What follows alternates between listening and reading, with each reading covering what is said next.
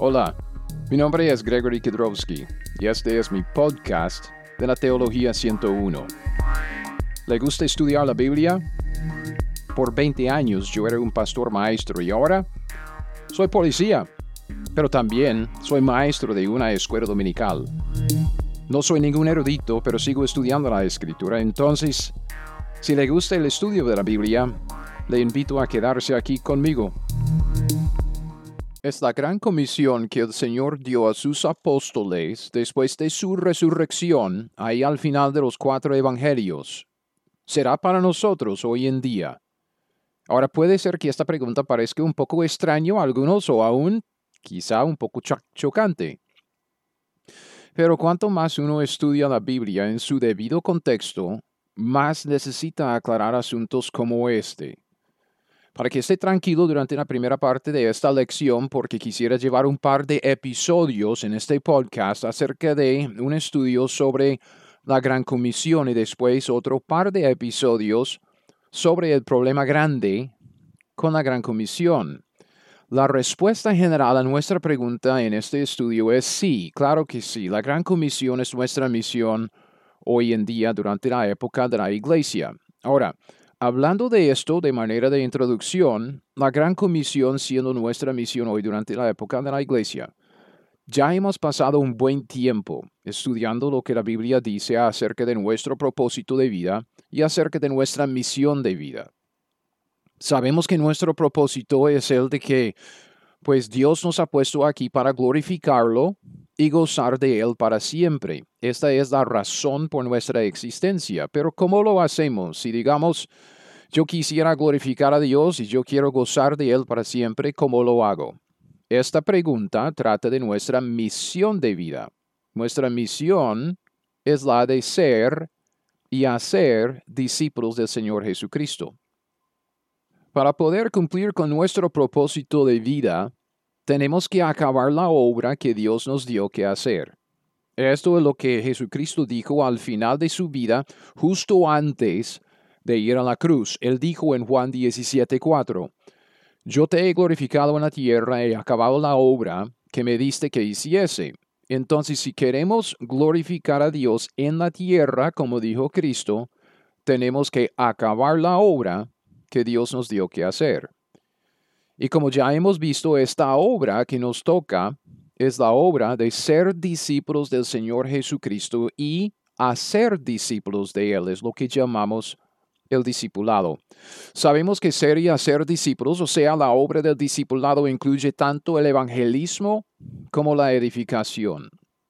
Ahora, el mismo Señor Jesucristo dio esta misión a sus seguidores en lo que a menudo llamamos la gran comisión al final de los evangelios. Por ejemplo, el pasaje más famoso de la gran comisión, Mateo 28, del versículo 18 al 20. Jesús se, se acercó y les habló diciendo, les habló, les se refiere a los once, está hablando a sus discípulos. Y dice, toda potestad me es dada en el cielo y en la tierra. Por tanto, id y haced discípulos a todas las naciones, bautizándolos en el nombre del Padre, del Hijo y del Espíritu Santo, enseñándoles que guarden todas las cosas que os he mandado. Y aquí yo estoy con vosotros todos los días hasta el fin del mundo. Amén. Entonces, ¿cuál es el problema con la Gran Comisión y nosotros hoy en día en la época de la Iglesia?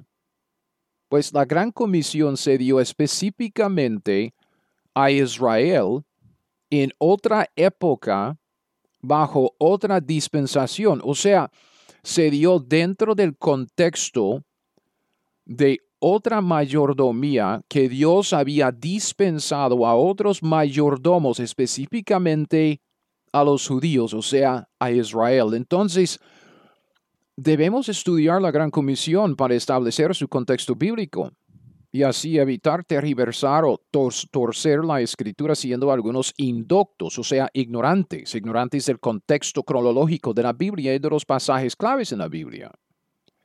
Debido a que la Gran Comisión se dio bajo otra dispensación, Hay algunos hoy en día que dicen que la gran comisión no se aplica a nosotros durante la época de la iglesia. Entonces, este es el otro extremo. Por un extremo tenemos los que, que, dicen que podemos y debemos aplicar la gran comisión directamente a nosotros. Yo estoy diciendo que no.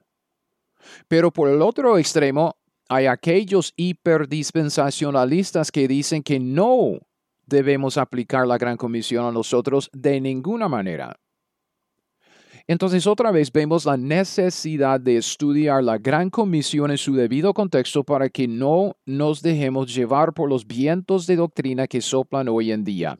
Y eso es lo que queremos hacer, tanto en esta lección como en la siguiente.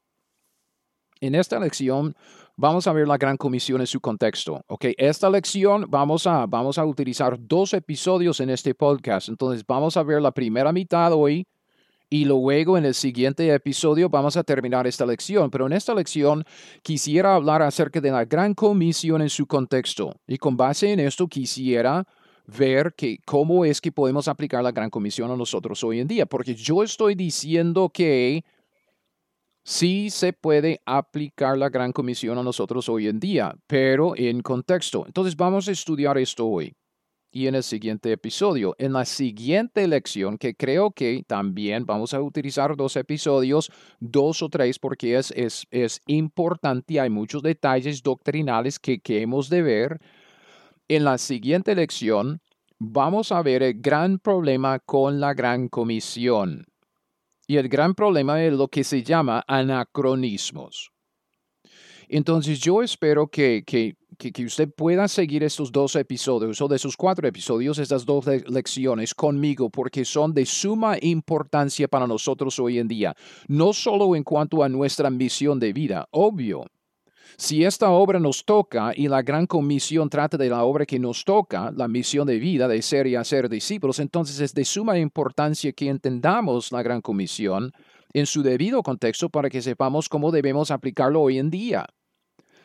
Además, los principios que vamos a ver en cuanto a cómo estudiar la Biblia, en, cuanto a cómo entender la Biblia en su debido contexto, lo que vamos a ver en, esta, en estas dos lecciones sobre la Gran Comisión y los anacronismos que se cometen con la Gran Comisión, son principios que debemos aplicar siempre en nuestro estudio de la Biblia. Son principios de lo que se llama la hermenéutica, de cómo estudiar la Biblia.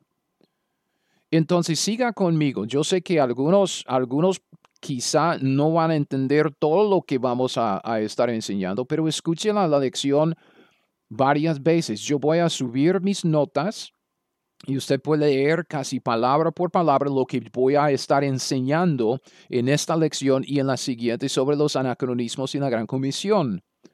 Son principios, como dije, principios de suma importancia en nuestro estudio de la Biblia para evitar torcer o tergiversar la escritura fuera de su debido contexto y quedarnos aplicando algo con, con algo que, que, Dios dio a Israel o a otra gente en otro tiempo, en otra dispensación a nosotros mismos y así caer en el error de los anacronismos.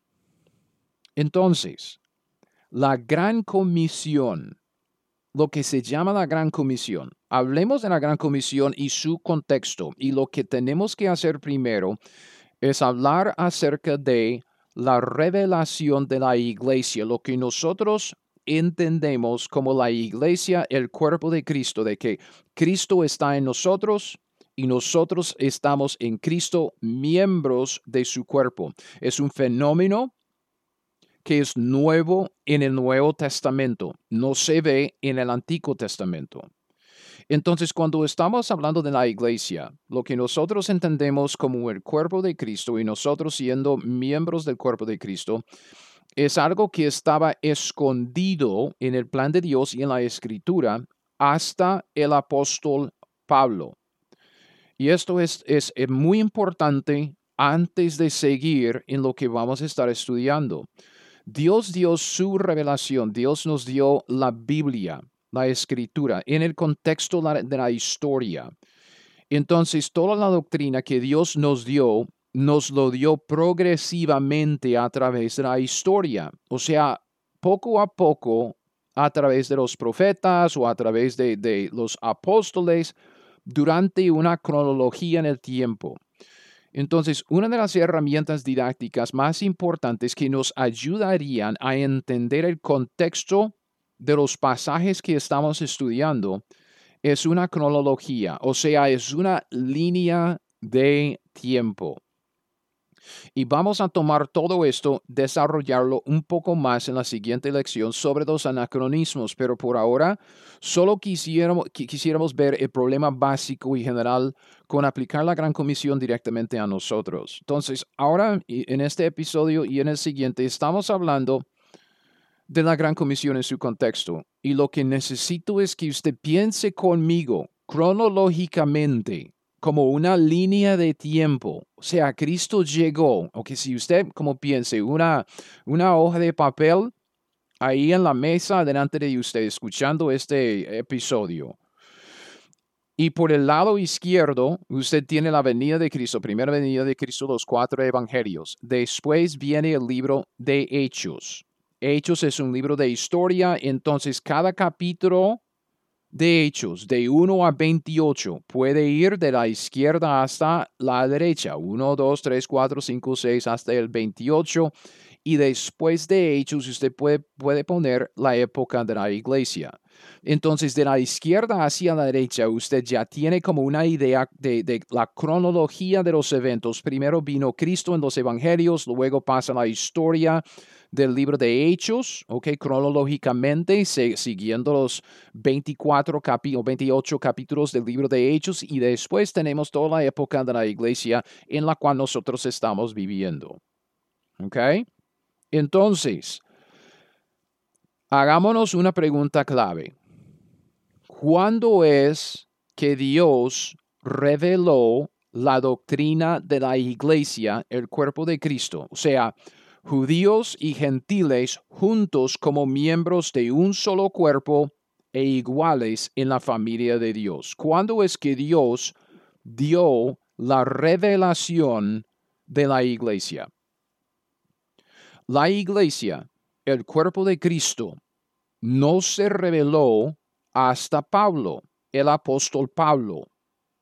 Esto quiere decir que en términos de cronología bíblica, que la iglesia, el cuerpo de Cristo, no se reveló hasta por lo menos Hechos capítulo 9, porque en Hechos capítulo 9 es donde vemos la conversión de Pablo. Y en Efesios 3 del 1 al 7 hay varios pasajes claves, ¿ok? Una, este pasaje de Efesios 3 del 1 al 7 debería apuntarlo y estudiarlo en su propia Biblia. El otro pasaje clave que vamos a mencionar varias veces es el de Gálatas 1 del 11 al 17, que otra vez debe apuntarlo y estudiarlo aparte. Gálatas 1 del 11 al 17. Escuche lo que Dios dice, que Dios dio esta, esta escritura, Efesios 3 del 1 al 7, a Pablo bajo la inspiración del Espíritu Santo. Estas son las palabras de Dios, Efesios 3 del 1 al 7. Pablo dice, por esta causa yo, Pablo, prisionero de, Cristo Jesús por vosotros los gentiles, si es que habéis oído de la administración de la gracia de Dios que me fue dada para con vosotros. Versículo 3. Que por revelación me fue declarado el misterio. Y Pablo dice, por revelación me fue declarado a mí el misterio como antes lo he escrito brevemente, versículo 4, leyendo lo cual podéis entender cuál sea mi conocimiento en el misterio de Cristo. Y versículo 5, misterio que en otras generaciones no se dio a conocer a los hijos de los hombres, como ahora es revelado a sus santos apóstoles y profetas por el Espíritu, que los gentiles son coherederos y miembros del mismo cuerpo copartícipes de la promesa de Cristo Jesús por medio del Evangelio, del cual yo fui hecho ministro por el don de la gracia de Dios que me ha sido dado según la operación de su poder. Entonces, Pablo recibió una nueva revelación directamente del Señor. Y esta nueva revelación tuvo que ver con lo que él llama el misterio de Cristo Además, en Gálatas 1 del 11 al 17 vemos que esta nueva revelación del cuerpo de Cristo, judíos y gentiles siendo miembros del mismo cuerpo, el cuerpo de Cristo, esta nueva revelación tuvo que ver también con el evangelio que Pablo llevaría a los gentiles para predicárselo. O sea, tiene que ver con el evangelio de nuestra salvación hoy día en la época de la iglesia y el evangelio que nosotros deberíamos predicar para la salvación de los demás. Gálatas 1, del 11 al 17. Pablo dice, Gálatas 11, mas os hago saber, hermanos, que el Evangelio anunciado por mí no es según hombre. O sea, él no recibió este evangelio de, ningún hombre. Pues yo ni lo recibí ni lo aprendí de hombre alguno, no de los doce, no de nadie más en la tierra, dice, sino por revelación de Jesucristo.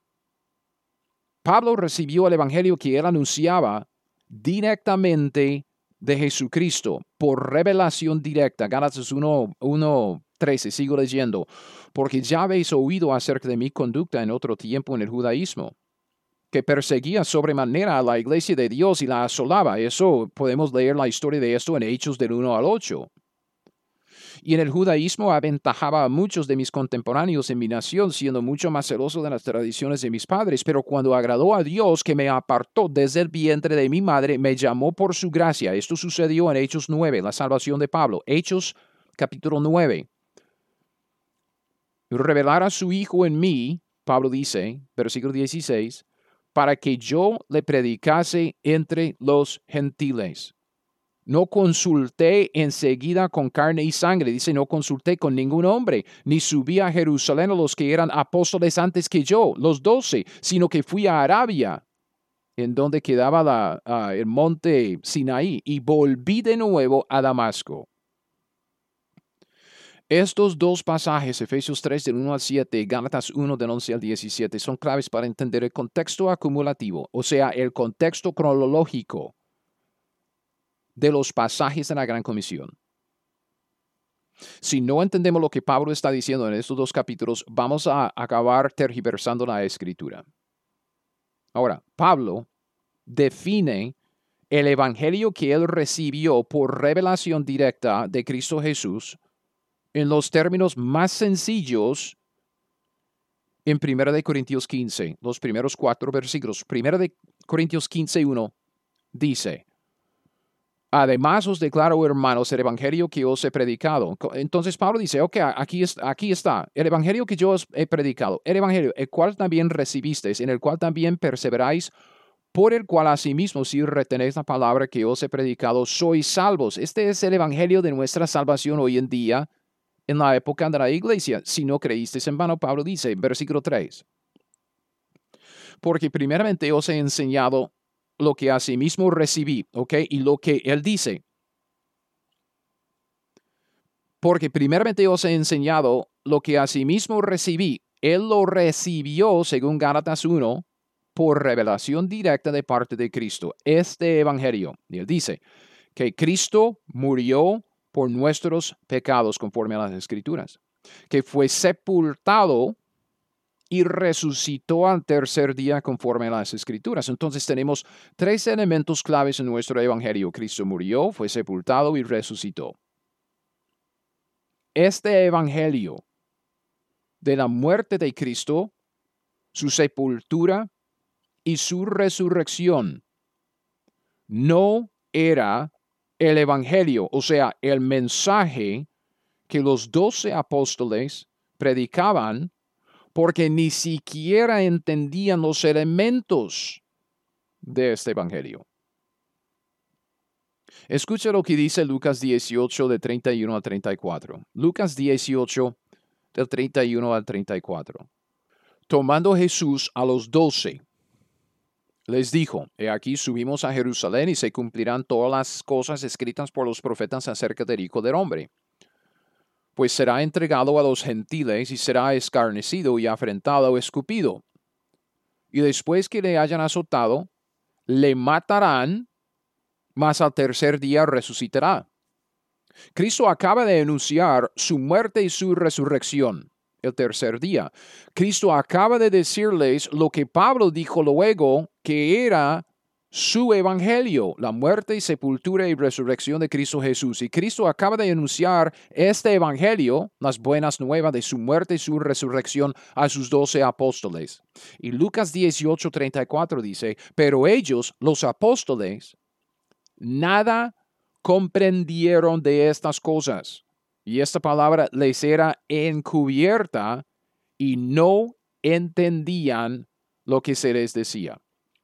Esto para decir, ojo, que los doce apóstoles durante la vida y el ministerio terrenal de Cristo Jesús no estaban predicando el mismo evangelio que, que Pablo predicaba, el evangelio que llamamos nosotros el evangelio de la gracia de Dios, de la resurrección o de la muerte y sepultura y resurrección de Cristo Jesús. ¿Por qué? Porque este pasaje, Lucas 18, 34, dice que ellos no lo comprendieron, que para ellos era algo encubierto y que no entendía lo que Cristo les decía. Nada, y aún después, fíjese, fíjese, después de la resurrección de Cristo, durante los primeros capítulos de Hechos, los doce apóstoles y los primeros creyentes no estaban predicando el Evangelio que Cristo dio a Pablo, la muerte, sepultura y resurrección de Cristo Jesús. Estaban predicando lo que la Biblia llama el Evangelio del Reino porque estaban anunciando el establecimiento del reino mesiánico y llamando a Israel específicamente, aún únicamente a Israel,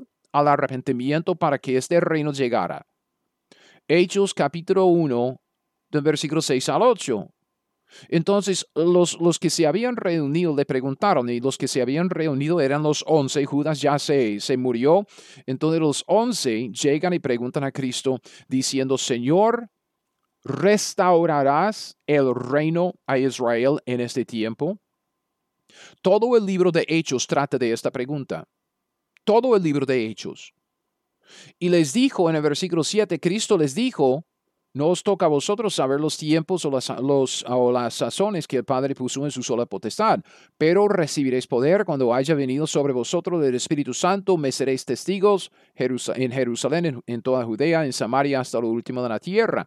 Y Pedro, como un buen ejemplo, Pedro siendo testigo a los judíos en Jerusalén, él sigue predicando. ¿Qué está predicando? Pedro y también los demás. Pedro es simplemente un ejemplo porque él es líder del grupo en aquel entonces. Pedro que tenía ah, la cabeza, de, que era cabeza del, del, apostolado de la circuncisión. Él dice en Hechos capítulo 3, del 19 al 21, predicando a los judíos en Jerusalén, predicando a Israel. Pedro dice, Hechos 3, 19, así que arrepentíos y convertíos para que sean borrados vuestros pecados, para que vengan a la presencia del Señor tiempos de refrigerio. Y él, versículo 20, envíe a Jesucristo, que os fue antes anunciado. Está predicando la segunda venida de Cristo. A quien de cierto es necesario que el cielo reciba hasta los tiempos de la restauración de todas las cosas, de que habló Dios por boca de sus santos profetas que han sido desde tiempo antiguo. Entonces, Pedro no, Pedro no está predicando acerca de la época de la iglesia. Pedro no está predicando acerca del establecimiento de una iglesia, el cuerpo de Cristo entre los gentiles. Pedro está predicando el reino prometido a Israel, algo que Dios había anunciado desde antes, desde el Pentateuco por medio de toda la historia de, Israel en el Antiguo Testamento y especialmente en los profetas. Está anunciando a Israel el, eh, la llegada del reino. Y por esto, por esto vemos un cambio de apostolado. Un cambio de Pedro a Pablo, un cambio del apostolado judío, Pedro, al apostolado gentil, Pablo. Pablo dice en Gálatas 2, del 7 al 9. Gálatas 2.7, antes por el contrario, Pablo dice, como vieron que me había sido encomendado el evangelio de la incircuncisión, como a Pedro el de la circuncisión. Son dos evangelios. Pablo dice, me ha sido encomendado el evangelio de la incircuncisión, la incircuncisión, gentiles, el evangelio de la muerte, sepultura y resurrección de Cristo Jesús, como a Pedro el evangelio de la circuncisión, el evangelio para Israel, que es el evangelio, evangelio del reino, Pues el que actuó en Pedro para el apostolado de la circuncisión, actuó también en mí para con los gentiles. Y reconociendo la gracia que me había sido dada, Jacobo, Cefas y Juan, que eran considerados como columnas, nos dieron a mí y a Bernabé la diestra en señal de, compañerismo, para que nosotros, Pablo dice, nosotros, Pablo y su equipo misionero, nosotros fuésemos a los gentiles y ellos, Pedro y los suyos, a la circuncisión. Vea, cuando Israel rechazó por última vez el reino en Hechos 7, matando a Esteban, el mensajero que Dios mandó a los líderes de los judíos en Jerusalén. Dios dejó de trabajar con Israel por un tiempo, ¿ok? Por un tiempo, no para siempre, dejó de trabajar con Israel. Y Dios llamó a Pablo en Hechos capítulo 9. Entonces vemos el rechazo en Hechos capítulo 7. Ya Israel no quiere nada que ver con Cristo, con Jesús, siendo su Mesías, siendo su rey, el cumplimiento de las promesas a David y el, rey sobre el reino mesiánico. No, entonces lo rechazan. Dios levanta a Pablo en Hechos capítulo 9 y mandó el Evangelio de la Gracia a los gentiles, no el Evangelio del reino, porque debido al rechazo de parte de Israel, Dios pospuso el establecimiento del reino mesiánico hasta después de la época de la iglesia. Es lo que nosotros ahora llamamos el milenio. El reino mesiánico, el milenio, se establecerá hasta después de la época de la iglesia. Dios lo aplazó debido al rechazo de Israel, rechazo de Jesús como, como el rey. Y este cambio se describe en, los términos más sencillos al final del libro de Hechos. Okay, al final de la historia de la transición de Israel a la iglesia debido al rechazo del Mesías por Israel, el libro de Hechos, siendo un libro de historia, es un libro que contiene la historia de una transición. Entonces empezamos con Israel y Dios ofreciendo a Israel el reino con Jesucristo siendo el rey. En el capítulo 7, Israel rechaza al rey y por lo tanto el reino y Dios aplaza el reino para hasta después de la época de la iglesia. Levanta Pablo en Hechos capítulo 9 y del 9 al 28 en el libro de Hechos vemos la transición de Israel a la iglesia, de, de, de, los judíos a los gentiles, de cómo es que llegamos a una iglesia, el cuerpo de Cristo, de del programa de Dios para con Israel al principio. Es un libro de transición.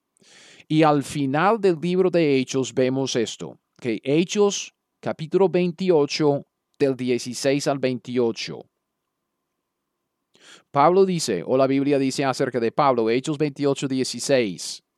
Cuando llegamos a Roma, el centurión entregó los presos al prefecto militar pero a Pablo se le permitió vivir aparte con un soldado que le custodiase. Eso es Pablo, ya llega a Roma y dice en el versículo 17, aconteció que tres días después, Pablo convocó a los principales de los judíos.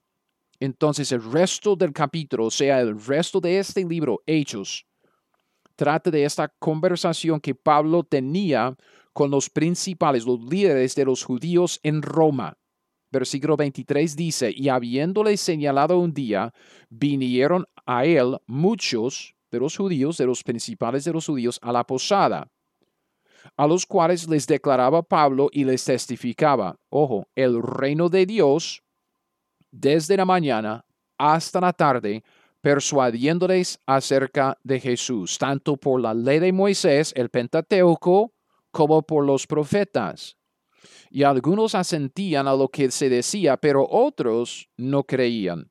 Y como no estuviesen de acuerdo entre sí, esos judíos, los líderes entre los judíos en Roma, al retirarse, les dijo Pablo esa palabra, y fíjense muy bien, eso es lo que Pablo dice por última vez a los líderes de Israel. Bien habló el Espíritu Santo por medio del profeta Isaías a nuestros padres, diciendo, Ve a este pueblo, pueblo de Israel, y diles, de oído oiréis y no entenderéis, y viendo veréis y no percibiréis, porque el corazón de este pueblo se ha engrosado, y con los oídos oyeron pesadamente y sus ojos han cerrado para que no vean con los ojos y oigan con los oídos y entiendan de corazón y se conviertan y yo los sane. Y en Hechos 28, 28, versículo clavísimo, Pablo dice, sabed, ok, a vosotros, líderes de Israel, sabed pues que a los gentiles es enviada esta salvación de Dios y ellos oirán. Este cambio de los judíos a los gentiles, de Israel a la iglesia, también se menciona en Romanos 11, en donde Pablo habla de que Israel fue desgajado y los gentiles injertados hasta el final de la época de la iglesia. O sea, hasta el arrebatamiento de la iglesia. Y en aquel entonces Dios vuelve a, trabajar con, con Israel. Cristo viene la segunda vez después para establecer su reino y ahí seguimos con el reino davídico, el reino mesiánico, lo que llamamos hoy en día el milenio. Romanos 11, 25 a 27, Pablo dice, recordándonos a nosotros que, que Dios no ha terminado con Israel, que siempre tiene un plan para con Israel, solo es que por un tiempito durante la época de la iglesia ha puesto a Israel por un lado para injertar a nosotros los gentiles directamente en su plan, para que podamos nosotros participar en esta salvación que Dios tenía para la nación de Israel, la salvación que ellos rechazaron. Pablo dice en Romanos 11, 25, porque no quiero, hermanos, que ignoréis este misterio, para que no seáis arrogantes en cuanto a vosotros mismos, gentiles, que ha acontecido a Israel endurecimiento en parte, hasta que haya entrado la plenitud de los gentiles. Y luego, todo Israel será salvo, como está escrito, vendrá de Sión el libertador que apartará de Jacob la impiedad, y este será mi pacto con ellos cuando yo quite sus pecados. Entonces Pablo dice, vea, Dios, claro, ha desgajado a los, a los judíos, ha, puesto a Israel por un lado, por su, rechazo, por su rebelión, por, por su terquedad, como quiera llamarlo. Ellos rechazaron a Jesús como el rey, como el cumplimiento del pacto de, David y como el rey sobre el reino que Dios había prometido a Israel. Entonces Dios dice, bien, puso al lado a Israel por un tiempo, hasta el final de la época de la iglesia, hasta que haya entrado la plenitud de los gentiles. Cuando haya entrado la plenitud de los gentiles, Cristo vendrá para nosotros y nos arrebatará de la tierra para que Dios pueda volver a poner su atención sobre Israel. Luego vendrá de Sion el libertador, o sea, la segunda venida de Cristo, para que empiece, para, para, que, para que eh, se establezca el reino, lo que llamamos nosotros hoy en día el, el milenio, que es el reino davídico, el reino mesiánico. Entonces, es sumamente importante en este contexto, ya viendo algo de nuestra línea de tiempo, algo de la cronología de los eventos desde el la primera venida de Cristo y su ministerio terrenal, la gran comisión, su ascensión, luego los primeros capítulos de Hechos y el ofrecimiento del reino a Israel por medio de los doce apóstoles, su rechazo y luego en Hechos capítulo 9, salvación de Pablo y esta nueva dispensación que Dios dispensó a él, una mayordomía para con los gentiles durante la época de la iglesia hasta que hasta que haya entrado la plenitud de los gentiles, como una línea de tiempo, la cronología. En este contexto es sumamente importante que entendamos que todo esto concuerda con lo que vemos en la profecía de las 70 semanas de Daniel. Ahora, Daniel capítulo 9, del versículo 24 al 27, ¿ok? Pero todo el capítulo para el contexto, no vamos a estudiarlo, pero del 24 al 27. Esta este pasaje es clave en cuanto a nuestro entendimiento de los eventos por venir y es clave para entender cómo es la iglesia, porque vea, la iglesia, el cuerpo de Cristo, es una brecha parentética en la profecía de Daniel capítulo 9. Ok. Lo que sigue, vamos a hablar de, la profecía de las 70 semanas de Daniel Daniel 9 de 24 a 27. Lea el capítulo, piensa en este capítulo, pero lo que sigue no es de ninguna manera un estudio en detalle de este capítulo de esta profecía. Daniel 9. Si quiere estudiar el pasaje más a fondo, le recomiendo el capítulo de los eventos por venir en mi libro de cómo estudiar la Biblia. Usted puede bajar el libro, leerlo en línea. Ahí están disponibles gratuitamente en mi sitio web, teología101.net. Métase en la página, busque ahí en la columna a la izquierda o en, la, en, la, en, el, en, el, en el contenido, la tabla de contenido, como, como quiera lo que se llama la, cómo estudiar la Biblia. Y ahí está el libro en su totalidad, cada capítulo que usted puede leer en línea o bajar gratuitamente. Okay, Daniel 9. Daniel 9, y esto para, para nuestro propósito aquí en este estudio. Daniel 9 es el texto base para cualquier estudio de eventos por venir, o sea, los eventos que vienen en el calendario profético de Dios. Daniel 9 es el texto base que Dios nos ha dado para cualquier estudio de lo que se llama la escatología, los eventos del final, los eventos por venir. Según, empezando con Daniel 9:24.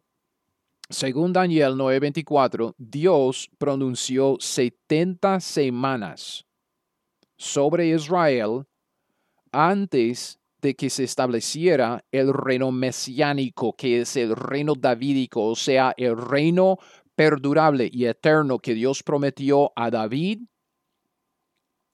y al hijo de David en 2 de Samuel capítulo 7, empezando ahí por versículo 10 en adelante. ¿ok? Es lo que nosotros llamamos el milenio hoy en día.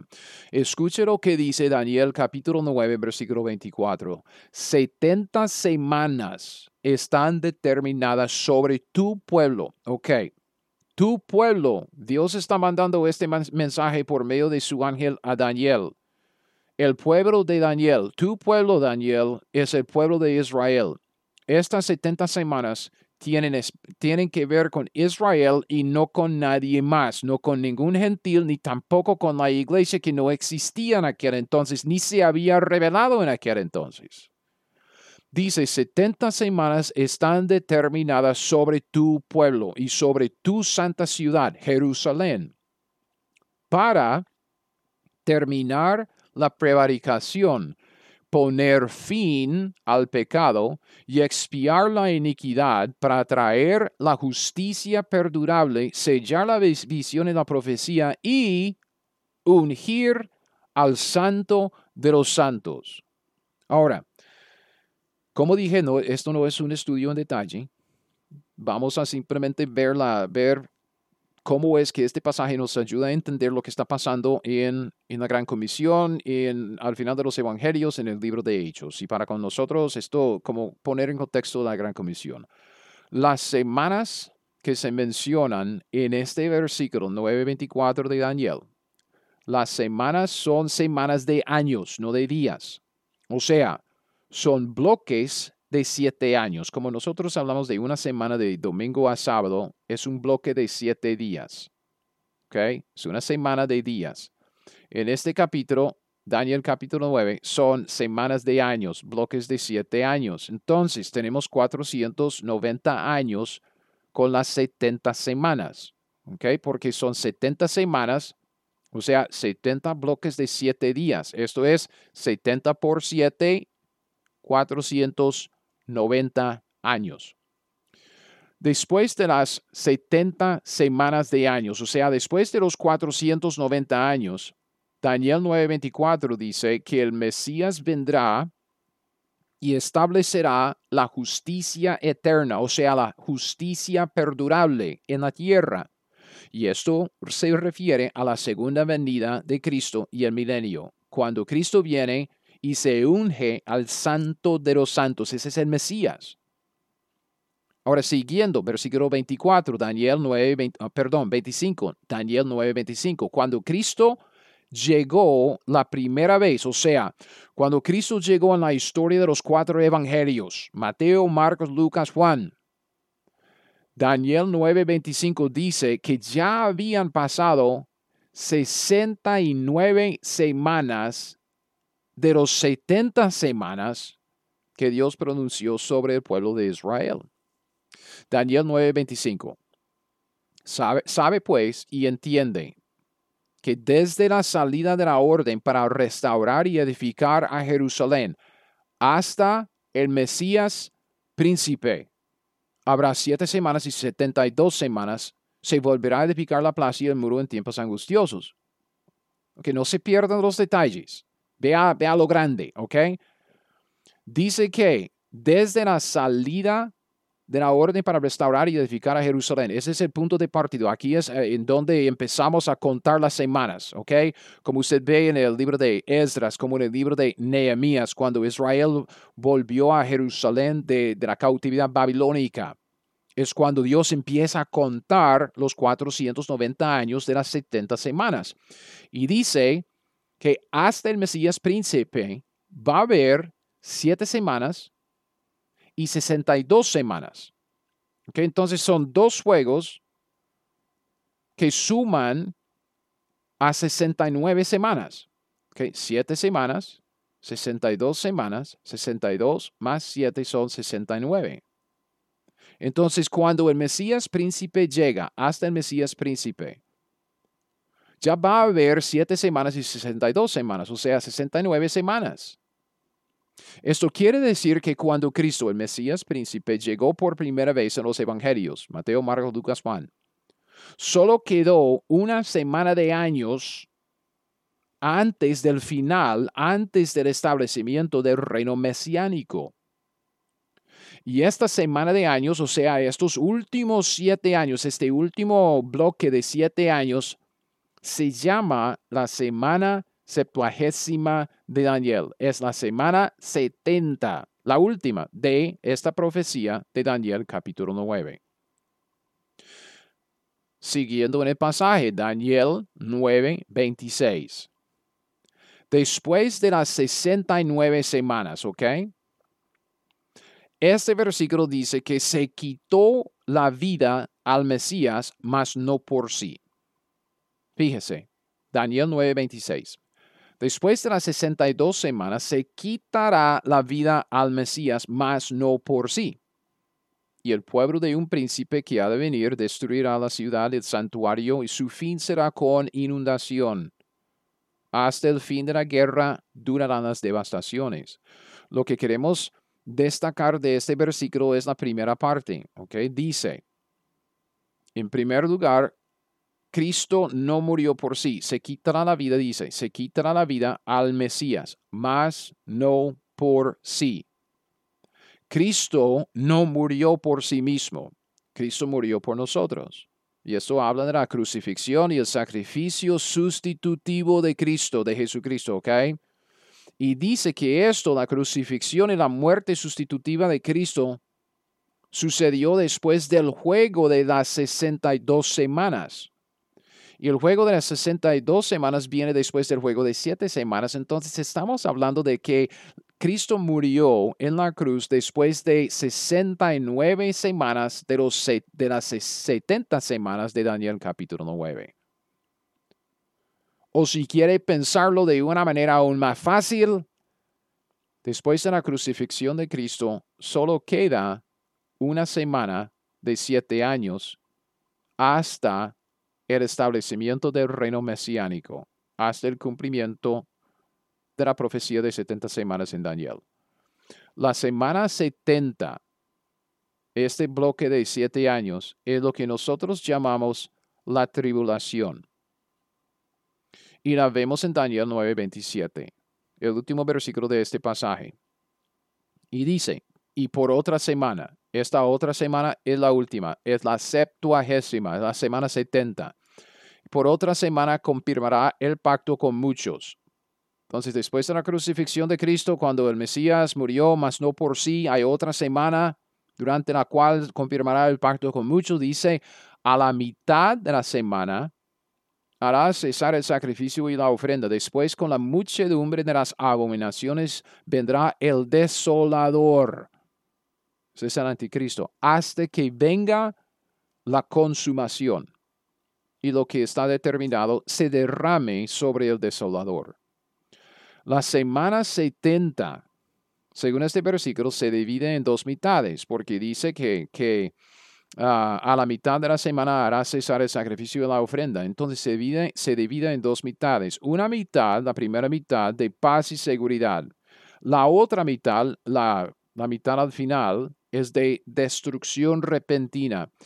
Y la semana termina con lo que se llama la consumación del plan de Dios. La consumación es la segunda venida, cuando viene el Mesías para reinar durante el milenio, el reino davídico, el reino mesiánico. Una pregunta entonces. ¿Dónde está la iglesia, el cuerpo de Cristo, y la época de la iglesia de unos dos mil años en esta profecía de las 70 semanas de Daniel? Que fíjese, la iglesia, el cuerpo de Cristo, la época de la iglesia, una época que dura por lo menos unos dos mil años, no se menciona en este pasaje. No se menciona en todo el Antiguo Testamento. La iglesia, el cuerpo de Cristo y la época de la iglesia es un misterio no revelado. La época de la iglesia se halla en el espacio entre Daniel 9:26 y 9:27. O sea, la época de la iglesia se halla en la brecha, un espacio parentético entre Daniel 9:26 y Daniel 9:27, entre la semana 69 con la crucifixión de Mesías y la semana 70 de la tribulación que termina con la segunda venida de Cristo. Y esta época parentético, la época de la iglesia, este misterio no se reveló hasta Pablo. Colosenses 1, 24, del 24 al 27. Escuche. Pablo dice en Colosenses 1:24, ahora me gozo en lo que padezco por vosotros y cumplo en mi carne lo que falta de las aflicciones de Cristo por su cuerpo que es la iglesia de la cual, la iglesia, el cuerpo de Cristo, de la cual fui hecho ministro, según la administración de Dios que me fue dada para con vosotros, gentiles, para que anuncie cumplidamente la palabra de Dios. Versículo 26, el misterio que había estado oculto desde los siglos y edades, pero que ahora ha sido manifestado a sus santos a quienes Dios quiso dar a conocer las riquezas de la gloria de este misterio entre los gentiles que es Cristo en vosotros, la esperanza de gloria. Y este misterio del cuerpo de Cristo, este misterio de la época de la iglesia, el evangelio de la salvación entre los gentiles, se reveló a Pablo primero, antes de que, que, que nadie sabía perdón, antes de Pablo, nadie sabía nada de la época de la iglesia, el cuerpo de Cristo, y el Evangelio acerca de la gracia de Dios entre los gentiles. Y este misterio, ojo, este misterio se reveló al apóstol Pablo primero. Antes de él, antes de Pablo, nadie sabía nada de la época de la iglesia, lo que nosotros llamamos el cuerpo de Cristo. Nadie sabía nada acerca del Evangelio de la gracia de Dios entre los gentiles. Gálatas 1, 11 y 12, otra vez, Pablo dice, mas os hago saber, hermanos, que el Evangelio anunciado por mí no es según hombre, pues yo ni lo recibí ni lo aprendí de hombre alguno, sino por revelación de Jesucristo. Y otra vez, Efesios 3, del 1 al 7, el pasaje clavísimo en cuanto a entender esto. Otra vez, piensen en, en, su línea de tiempo. Por esta causa, yo, Pablo, prisionero de Cristo Jesús, por vosotros los gentiles, si es que habéis oído de la administración de la gracia de Dios, que me fue dada. Pablo dice, a mí me fue dada para con vosotros los gentiles, que por revelación a mí me fue declarado el misterio. Gálatas 1, 11 y 12. Dios se lo declaró a Pablo directamente, primeramente en Hechos capítulo 9, como antes lo he escrito brevemente, dice Pablo, versículo 4, leyendo lo cual podéis entender, entender cuál sea mi conocimiento en el misterio de Cristo, misterio que en otras generaciones no se dio a conocer, pero ahora sí. Entonces, antes de irnos más adelante con, con este estudio, hemos de tomar algo en cuenta muy, muy importante porque ya yo sé que he dicho mucho que, puede ser que, para, algunos, para, si, para algunos de ustedes que me están escuchando, puede ser algo nuevo. Porque honestamente hemos perdido esa hermenéutica de tomar pasajes en su debido contexto acumulativo, o sea, su contexto cronológico. Y por eso estamos aplicando al, al azar pasajes que no tienen nada que ver con nosotros y estamos torciendo la palabra de Dios y sacando pasajes de su debido contexto. Entonces, vea, muy, muy importante, escuche, escuche esto, piense en esto. Al final de los evangelios, ¿ok? Al final de los evangelios, después de la resurrección de Cristo, pero antes de su ascensión, los discípulos de Jesucristo, los que también llamamos apóstoles, los doce, Ok, si quiere pensar los once, porque Judas se mata, entonces los, los apóstoles del Señor, ellos tenían un entendimiento muy, muy claro de Daniel capítulo 9 y las 70 semanas. Además, tenían, debido a esto, tenían un entendimiento muy claro acerca del establecimiento del reino mesiánico siete años después de la crucifixión del Mesías. Lucas 24 44 y 45.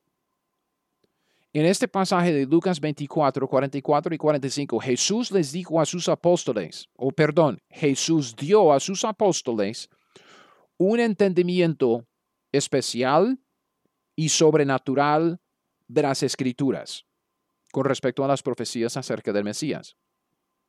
Lucas 24, 44 y 45, la Biblia dice, les dijo, Cristo dijo a sus apóstoles, estas son las palabras que os hablé, estando aún con vosotros, que era necesario que se cumpliese todo lo que está escrito de mí en la ley de Moisés, Pentateuco, en los profetas y en los salmos. Daniel es uno de los profetas. Termina diciendo, entonces les abrió el entendimiento para que comprendiesen las escrituras.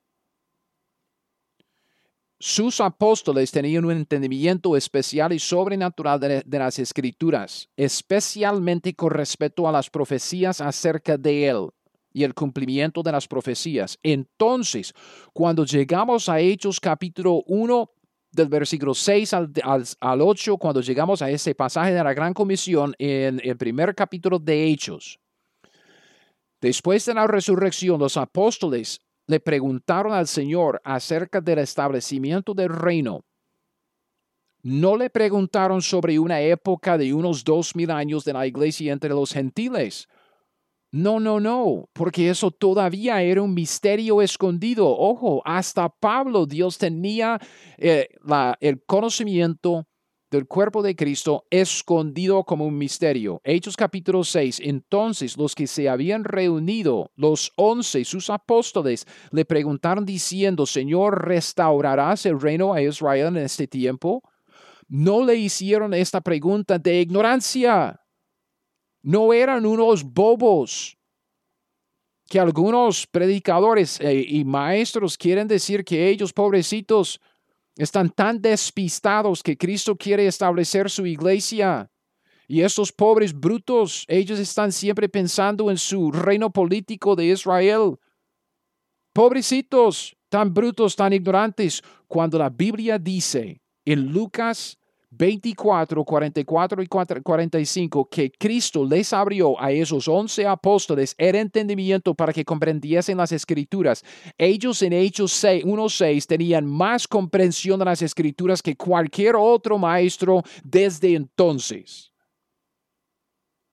Ellos no hicieron esta pregunta desde una, desde una posición de ignorancia. Perdón, ellos hicieron esta pregunta con una plena comprensión de las profecías del Antiguo Testamento acerca del reino y el Mesías. ¿Restaurarás el reino a Israel en este tiempo? Y en este contexto del reino y el cumplimiento de las, promesas y las profecías que Dios dio a Israel acerca del reino, en este contexto, el Señor les encargó la gran comisión. Dice, les dijo, no os toca a vosotros saber los tiempos o, las sazones que el Padre puso en su sola potestad, pero recibiréis poder cuando haya venido sobre vosotros el Espíritu Santo, y me seréis testigos en Jerusalén y en toda Judea, en Samaria y hasta lo último de la tierra. Fíjese muy bien en lo que dice la Biblia. Por favor, fíjese bien. Jesús no les corrigió a sus once apóstoles diciendo que el reino no sería restaurado. Ellos preguntan, ¿restaurarás el reino a Israel en este tiempo? Que hicieron esta pregunta desde una posición de, plena, de pleno entendimiento y comprensión de las escrituras. Y Cristo dice, no os toca a vosotros saber los tiempos o las sazones. Cristo no les dijo que no. Cristo no les corrigió diciendo, ay, pobres ignorantes brutos, yo quiero establecer la iglesia entre los gentiles y ustedes siempre están pensando en un reino político, pobrecitos. No, no les corrigió, no les dijo que no, simplemente les dijo que no deberían enfocarse en el tiempo de la restauración del reino, sino que más bien deberían hacer el esfuerzo para ser testigos y predicar el Evangelio tal como el Señor les mandó en la gran comisión. Por eso cuando los apóstoles salieron no predicaban acerca de la época de la iglesia como hizo Pablo. Ok, fíjese bien, fíjese bien. En los primeros capítulos de Hechos, especialmente en los, en los capítulos del 1 al 7, nadie está estableciendo iglesias locales en estos capítulos. Están predicando un evangelio acerca del reino, buenas nuevas de que el reino se ha acercado. Están predicando a los judíos y todos, judíos creyentes, judíos que no se han convertido a Cristo todavía, todos están adorando a Dios en el templo, no en iglesias locales.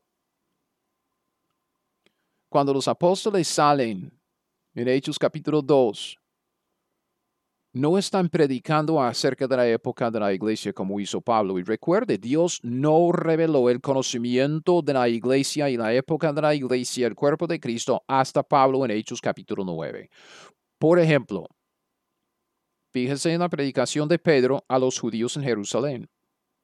Pedro dice, Así que arrepentíos y convertíos. Vosotros en el contexto son los judíos. Arrepentíos y convertíos para que sean borrados vuestros pecados, para que vengan de la presencia del Señor tiempos de refrigerio y Él envíe a Jesucristo.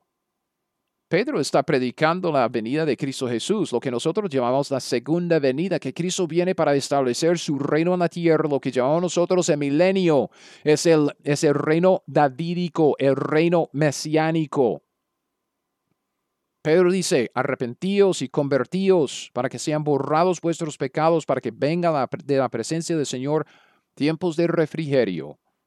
Y él envíe a Jesucristo que os fue antes anunciado, a quien de cierto es necesario que el cielo reciba hasta los tiempos de la restauración de todas las cosas, de que habló Dios por boca de sus santos profetas que han sido desde tiempo antiguo los discípulos del Señor durante los primeros capítulos de Hechos salieron y predicaban sobre el reino que Dios prometió a Israel.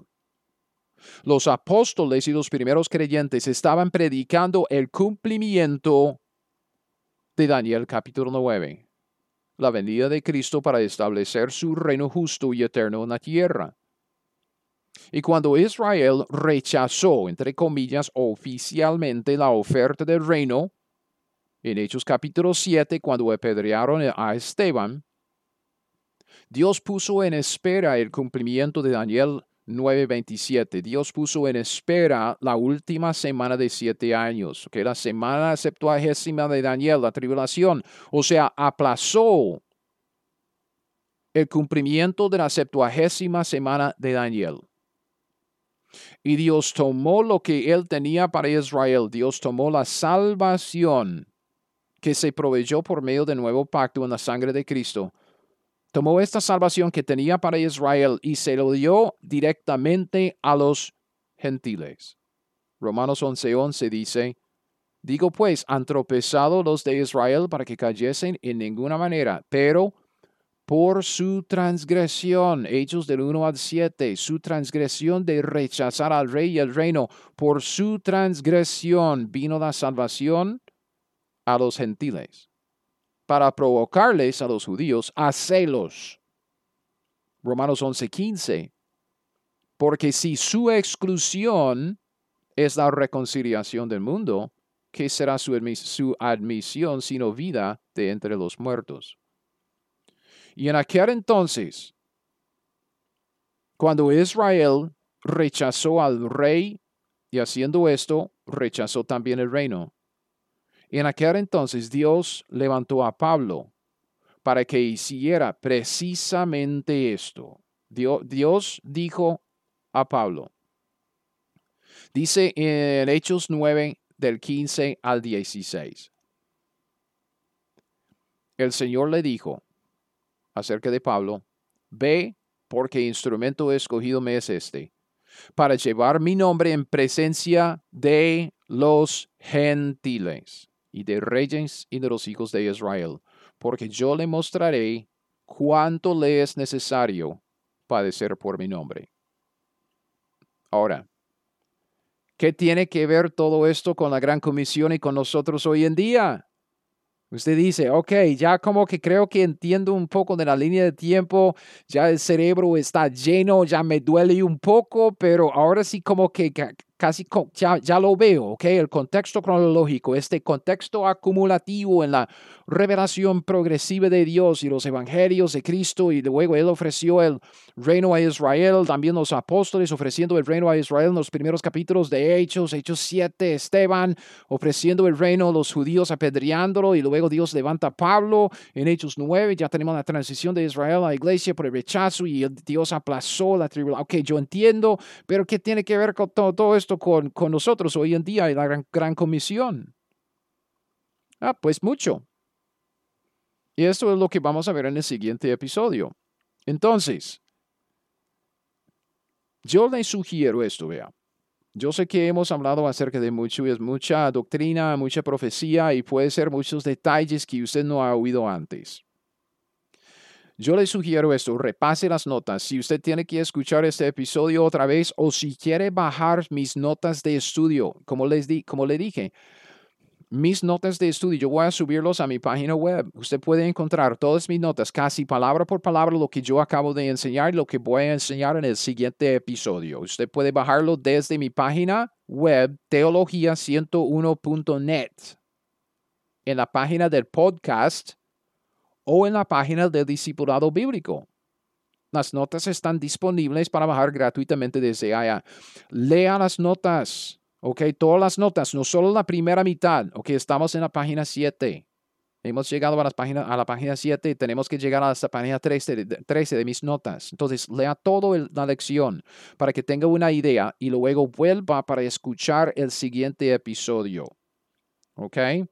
De esta manera, todos estos elementos esenciales de la transición de hechos y el cambio del apostolado y todo lo que vamos a estar hablando en, el contexto de la gran comisión para nosotros, todo eso se reforzaría ahí en su mente. Si usted no ha pensado en este tema, ¿ok? Si, usted, si esta es la primera vez que usted está escuchando cosas de este estilo, detalles acerca de la transición de Israel a la iglesia, promesas a Israel y una transición por el rechazo del reino. Si esto es nuevo para usted, yo sé que es casi como, eh, es como tratar de, tomar agua de, de, una manguera de bomberos, es como mucha información. Okay, y puede ser que le parezca que, que es un poco complicado. No lo es. Yo se le, le aseguro Solo es que tiene que desaprender algunas cosas que le están estorbando para aprender otras cosas más bíblicas. Entonces, lo más importante, como he dicho siempre, es el contexto que tenemos que establecer el contexto primero y el contexto en la Biblia, puesto que la Biblia es un libro de historia y puesto que Dios nos dio la Biblia de una manera progresiva a través de la historia, el contexto es cronológico. El contexto es acumulativo y el error que cometemos es, es aplicar cosas que conocemos hoy al pasado o agarrar algo del pasado para aplicarlo hoy y no debemos hacerlo. Entonces, de esto vamos a hablar en el siguiente episodio. Entonces, repase las notas, escuche este episodio otra vez y venga, escuche el, el, siguiente, porque vamos a contestar la pregunta, ¿qué tiene que ver todo esto con la gran comisión con nosotros hoy en día? Y yo le digo, mucho, tiene mucho que ver. Entonces no pierda la siguiente enseñanza. Vuelva, vuelva para más. Gracias. Gracias por pasar este rato conmigo escuchando mi podcast de la Teología 101. No es tan difícil aprender la Biblia y aplicar lo que ella nos dice. Y como siempre, si usted quiere las notas de este estudio o de cualquier otro estudio que he sacado, todo lo puede encontrar en mi página web teología101.net.